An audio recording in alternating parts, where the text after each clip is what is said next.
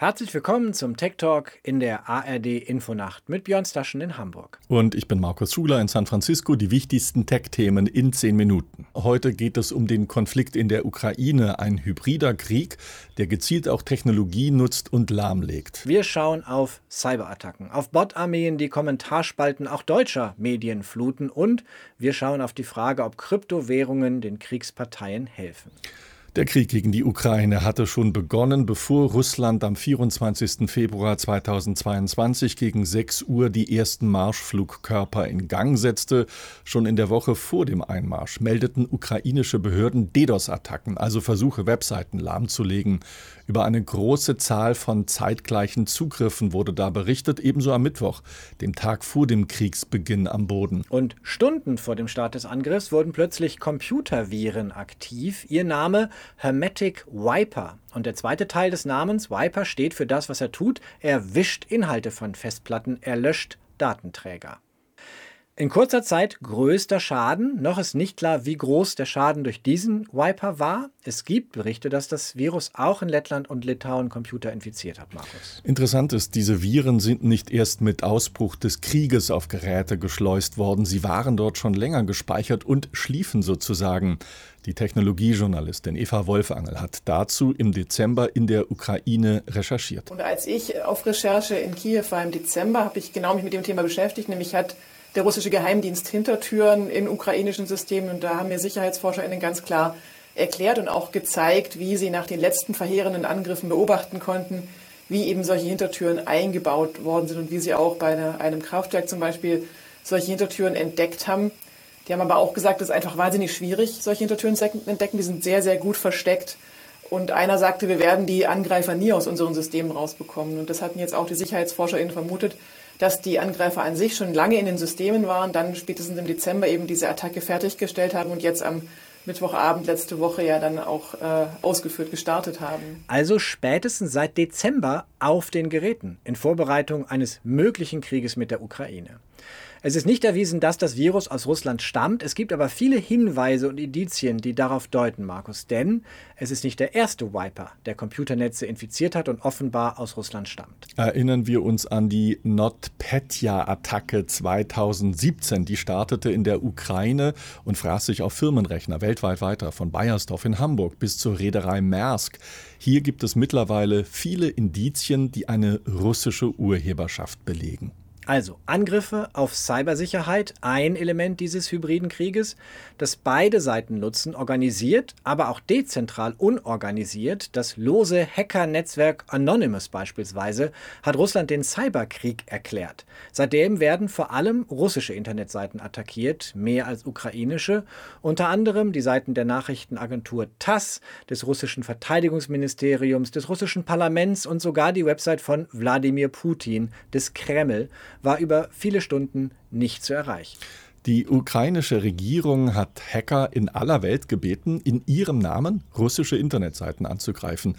Die jüngste Aktion, Hacker sollen die Empfehlungsseiten russischer Restaurants mit Kommentaren fluten, sodass die Menschen in Russland mitbekommen, was in der Ukraine überhaupt passiert. Auf Telegram beispielsweise gibt es den Kanal IT Army of Ukraine mit mehr als 250.000 Abonnenten zum Zeitpunkt unserer Produktion.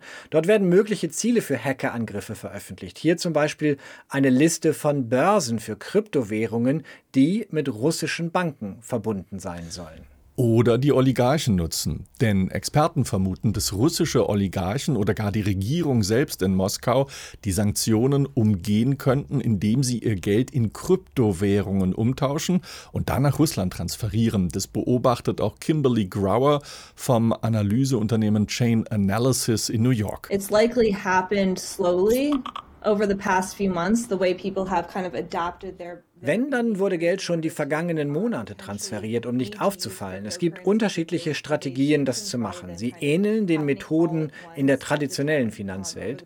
Man könnte zum Beispiel Kryptowährungen an einen Broker schicken, der dann die Gelder umwandelt oder sie weiterleitet. To or send those funds overseas. Aber Überweisungen von Kryptowährungen können nachverfolgt werden, selbst dann noch, wenn Russland versuchen würde, über Darknet-Handelsplätze Kryptogeld zu waschen, wie beispielsweise der Marktplatz Hydra, der vermutlich in Osteuropa betrieben wird. Blockchain-Expertin Grauer nennt mögliche Konsequenzen. Wir erleben, dass Strafverfolgungsbehörden gestohlene Gelder an die Opfer zurückgeben. Plattformen selbst frieren Gelder ein, wenn sie wissen, wem das Geld gehört. Daher ist es nahezu unmöglich, Gelder zu bewegen. Krypto dürfte also für Russland und seine Oligarchen schwierig werden. Sicherheitsexperten in den USA rechnen daher in den kommenden Wochen eher mit weiteren Ransomware-Attacken. Also Netzwerke werden durch Viren infiziert und können erst wieder betrieben werden, wenn eine Lösegeldsumme bezahlt wird. Hybride Kriegsführung, das bedeutet auch Desinformation und gesteuerte Berichterstattung. So versucht Russland seiner Bevölkerung Informationen darüber vorzuenthalten, was wirklich in der Ukraine geschieht.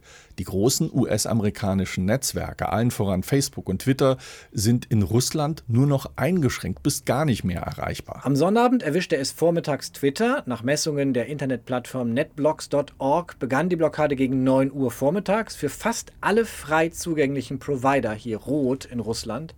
Am Sonntag folgte dann Facebook. Auch hier bauen sich Seiten nun langsam auf, wenn überhaupt. Videos laufen nicht. Und so gibt es viele Folgen mit Blick auf die Plattformen. Facebook und Twitter haben Anzeigen in Russland abgeschaltet, damit den Staatsmedien kein Geld zufließt und damit ihre möglicherweise gefärbten Inhalte Berichterstattung nicht überstrahlen. YouTube, das zur Google-Mutter Alphabet gehört, hat die Monetarisierung von Inhalten für russische Staatsmedien ausgesetzt und alle russischen Propagandasender in der Ukraine gesperrt. Es ist gut, dass sich die Tech-Unternehmen dem russischen Zensor nicht gebeugt haben, sagt Rechtsprofessor David Kay von der UC Irvine in Südkalifornien. Er gibt aber zu bedenken, dass wir vermutlich erst ganz am Anfang des Konfliktes stehen. Er befürchtet stärkere Eingriffe der russischen Zensur. Wenn die sozialen Netzwerke in Russland aufgrund der Ereignisse mehr Zulauf erhalten und das die russische Regierung aufregt, könnte sie ihre Maßnahmen gegen die Angebote verschärfen. Es ist gut, wie die Tech-Unternehmen bislang reagiert haben, aber ich fürchte, der Druck dürfte noch deutlich zunehmen. Nichts hält Kay allerdings von der Anfrage der ukrainischen Regierung an Apple und Facebook, deren Angebote in Russland abzuschalten. Kay sagt, das wäre in solch einer Situation kontraproduktiv, weil Menschen, die in Russland der Invasion kritisch gegenüberstehen, ihre Informationen via Facebook oder eben über Apple-Apps beziehen. Auch in der Ukraine funktioniert das Internet kaum.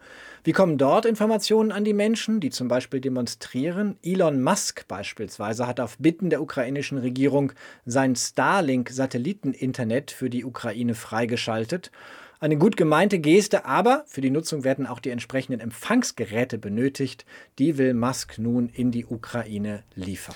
Ein Krieg um Informationen, nicht nur in den direkt beteiligten Ländern, sondern auch weltweit. Das Ziel auch deutsche Medien, darunter Zeitungsverlage, nicht nur DDoS-Attacken, also Denial of Service-Angriffe durch viele Anfragen, sondern auch Zehntausende Bot-Kommentare.